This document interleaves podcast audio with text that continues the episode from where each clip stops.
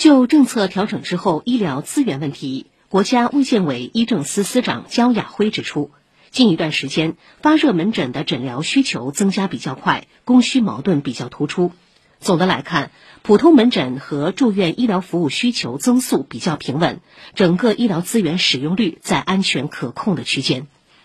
我国住院床位和重症床位、重症救治设备的准备情况如何？国家卫健委医疗应急司司长郭艳红表示，为了保证医疗机构用药，我们对医疗机构药品准备工作做了部署，要求县级以上医疗机构按照三个月的日常使用量，动态准备治疗新冠病毒感染相关中药、抗新冠病毒小分子药物、解热和止咳等对症治疗药物。基层医疗卫生机构按照服务人口数的百分之十五到百分之二十，动态准备相关中药、对症治疗药物；人口稠密地区酌情增加。